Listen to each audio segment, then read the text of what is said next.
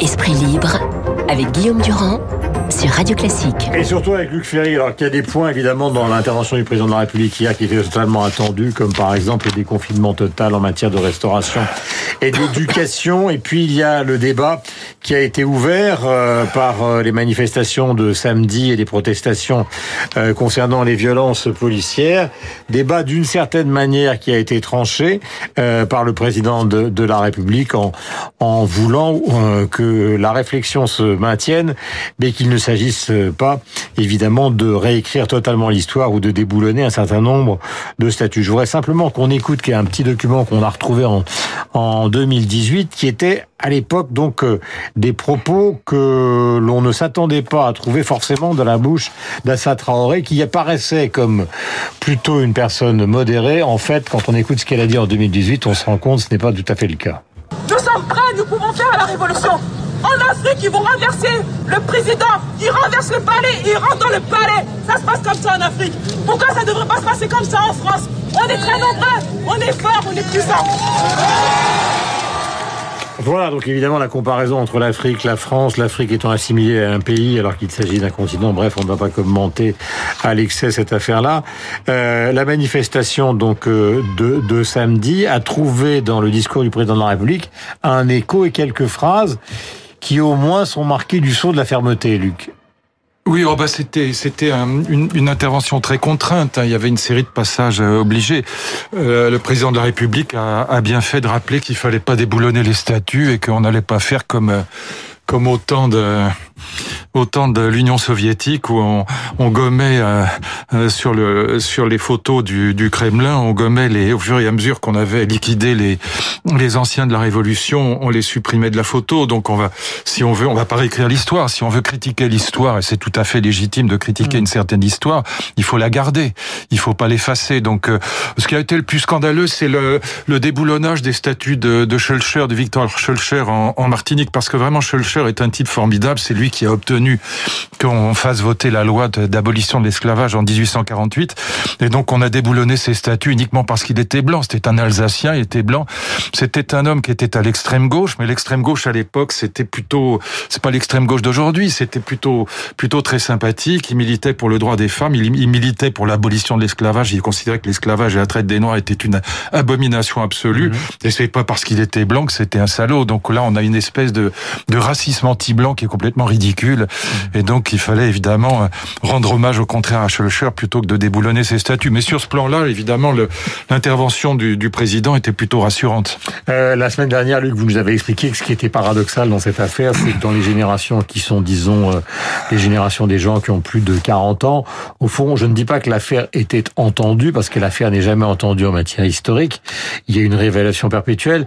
Mais en tout cas, il n'y avait pas ce que l'on redécouvre aujourd'hui, c'est-à-dire chez les gens plus jeunes, une certaine forme de colère, euh, c'est-à-dire une non-acceptation de la situation au-delà des travaux historiques ou des travaux universitaires, car il existe des travaux sur la colonisation qui ne sont pas des travaux euh, qui sont, comment peut-on dire, qui sont des travaux laudatifs ou laudateurs. Ah oui, bien sûr. Moi, j'ai retrouvé un papier de Libération euh, euh, de, de, qui, qui, qui, donne un compte rendu du livre de Pétré Grenouillot, donc cet historien de, de l'esclavage. Mais on pourrait se référer aussi à un historien d'origine africaine comme Diakité. Et ce que, ce que montre ce papier de Libération, qui alors euh, rend hommage à ce qui est assez étrange pour Libé à Pétré Grenouillot, je vous lis le texte parce qu'il est quand même assez intéressant. En pratiquant l'histoire comparée des trois traites atlantiques, celle des Noirs vers l'Amérique, 11 millions de personnes, orientales vers les pays musulmans, 17 millions de personnes. Donc de l'Afrique vers les pays musulmans, arabo-musulmans. Donc le Moyen-Orient et les pays du Maghreb. Et celle interne à l'Afrique, 14 millions de personnes, entre noirs et noirs. L'historien Pétré Grenouillot a brisé un tabou. En Afrique, des noirs ont donc esclavagisé d'autres noirs par millions et pendant des siècles. Et je rappelle que par exemple en Mauritanie, euh, le, le, la Mauritanie va abolir euh, ses marchés aux esclaves seulement... La Mauritanie d'aujourd'hui. Hein. Oui, la Mauritanie d'aujourd'hui, seulement le 5 juillet 1980. Et il y a encore, selon l'Observatoire de l'esclavage moderne à l'ONU, il y a encore des dizaines de milliers d'esclaves en Mauritanie. Il y en a évidemment au Soudan. Au Qatar. il y en a au Qatar, il y en a en Chine, il y en a au Vietnam, il y en a en Thaïlande. Il y a 2 millions d'esclaves sexuels, mais qui sont vendus. C'est pas simplement des, des, des filles ou des, des, des gamins qui sont obligés d'être d'être esclavagisés sur le plan sexuel, mais ils sont vendus, ils sont achetés. Mhm. C'est un commerce. Et donc, voilà, c'est pas comme le disait Lévi-Strauss, on en parlait la, la dernière fois. Malheureusement, le racisme et l'ethnocentrisme, c'est la chose du monde la mieux partagée dans toutes les dans tous les continents. On peut dire que l'honneur de l'Europe, mhm. c'est d'être le premier continent et pendant très longtemps le seul à avoir aboli la, traite des Noirs et l'esclavage. Euh, mhm. le premier pays de l'abolition étant le, étant le Portugal en 1761. Euh, ce qui donc nous ramène à la question, comment se fait-il qu'une génération qui est quand même au courant d'un certain nombre de choses, justement considère que qu'elle doit emprunter donc les, les, sentiers de la colère à l'exemple de ce qui se passe aux États-Unis. Et c'est vrai qu'en Amérique, il y a, encore eu une affaire Floyd avec un. Ah mais les États-Unis, c'est très différent parce que souvenez-vous, vous connaissez les États-Unis comme moi. Moi, j'y ai habité, j'y ai enseigné. Bon, et donc les États-Unis, jusque dans les années 60, euh, vous avez euh, cette liberté d'opinion aux États-Unis qui est totale et donc qui permet aussi le nazisme, le racisme. Et vous avez des des commerçants avec interdit aux chiens et aux noirs. Bon, vous avez encore dans les années 60, souvenez-vous des émeutes raciales de euh, antiracistes de, de Los Angeles en 1968-69 et, souvenez-vous des premiers noirs qui arrivent, des premiers étudiants noirs qui arrivent à, Princeton ou à Harvard, donc les grandes universités, avec les petits wasps, les petits blancs qui, qui, qui poussent des cris de chimpanzés et qui imitent les, les, les, chimpanzés, les mouvements des chimpanzés pour se moquer des noirs et qui trouvent que c'est scandaleux que des noirs arrivent à l'université. Donc euh, euh, il est évident que euh, il y a deux choses. Il y a, l'histoire de la colonisation et encore une fois c'est l'honneur de l'Europe d'avoir été le premier continent à abolir la, la colonisation et la traite des noirs. Et puis il y a le fait que le racisme, comme le dit Tocqueville, Tocqueville le dit très bien, il dit voilà, en 1831, il écrit ça, dans les États américains qui ont aboli euh, l'esclavage, les, les, Noirs ont le droit de voter, mais s'ils se rendent dans un bureau de vote, ils risquent leur vie. Voilà ce qu'écrit Tocqueville. Et donc il y a, il y a le droit, et puis il y a, il y a la pratique. Et donc c'est vrai que euh, voilà, on, peut très bien considérer que jusque dans les années 70 et même jusqu'à aujourd'hui, le racisme est omniprésent aux États-Unis, beaucoup moins en France, mais enfin il existe aussi en France, il existe partout en vérité. Quand on était étudiant, vous et moi, donc euh, on, nous apprenait euh, les, les, aspects positifs, les aspects négatifs de la colonisation, oui. euh, ce qui est inacceptable pour beaucoup de la jeune génération d'aujourd'hui, qui considère qu'il n'y a jamais eu aucun aspect positif, oui. où on nous a même fait catégoriser les pays euh, dans le monde entier, expression qui n'est plus du tout reprise maintenant, vous avez été ministre de l'Éducation nationale, vous vous en souvenez, on disait il y a les pays sous-développés, on trouvait ah bah ça oui. tout à fait normal. Primitif, oui. oui. on trouvait ça tout à fait normal de considérer qu'il y avait des pays sous-développés. On était quand même dans les années 70, Bien sûr. Au, au début des années 80. Maintenant, Bien ça serait impossible de dire pour le Brésil, c'est un pays sous-développé, oui, enfin, ou pour l'Inde, ou un certain nombre d'autres pays. A fortiori pour l'Afrique, même quand, quand, quand, Nicolas Sarkozy dit l'Afrique n'est pas encore entrée dans l'histoire, ça, ça, provoque un scandale un peu partout dans, dans le monde. Bon, et donc c'est un vrai c'est un vrai sujet évidemment.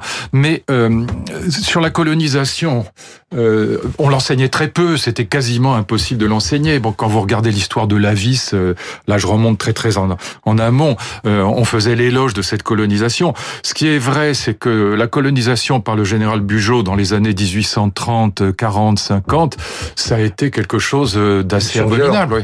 Oh bah c'était crime de guerre contre crime de guerre sur crime de guerre.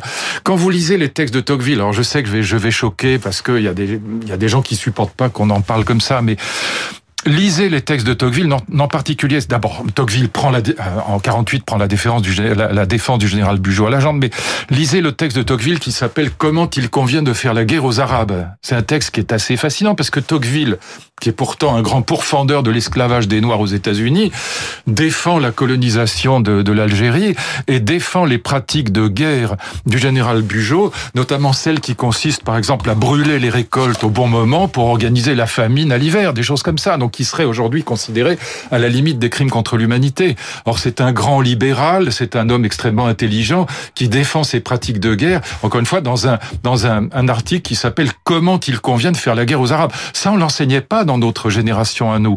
Et donc, euh, moi, je comprends très bien que euh, voilà les, les critères d'évaluation euh, du passé ayant changé aujourd'hui, euh, des jeunes euh, trouvent ça évidemment euh, quand ils découvrent ça, ils trouvent ça insensé. Bien sûr. Merci d'avoir fait ce point utile, Luc, ce matin sur l'antenne de Radio Classique. Je voudrais en un mot qu'on écoute Jean-Michel Blanquer. Je demande ça à Sébastien qui vient de s'exprimer puisque c'est la rentrée des élèves annoncée par le président de la République. Et il y a une question qui est évidemment au cœur de tout ça, c'est le protocole sanitaire. Voici ces quelques mots de Jean-Michel Blanquer. Dès demain, il y aura la nouvelle version du protocole sanitaire. Il y a fondamentalement un allègement. On passe d'un système où on était à 4 mètres carrés, puisque c'était un mètre, un mètre devant, un mètre derrière, et c'était un mètre entre les tables, à un système beaucoup plus souple, avec un mètre latéral entre chaque élève. Ceci nous permet d'accueillir tous les élèves. Voilà, commentaire, Luc, et on en termine. Non, mais c'est invraisemblable. C'est, c'est- c'est- on, va, on va rouvrir les établissements le 22 juin, quoi. Ça rime. Il fallait, il fallait utiliser les lycées qui étaient vides et les collèges qui étaient vides pour déconfiner l'école.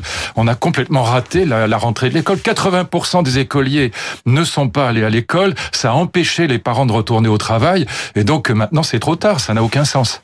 Il est 8h56.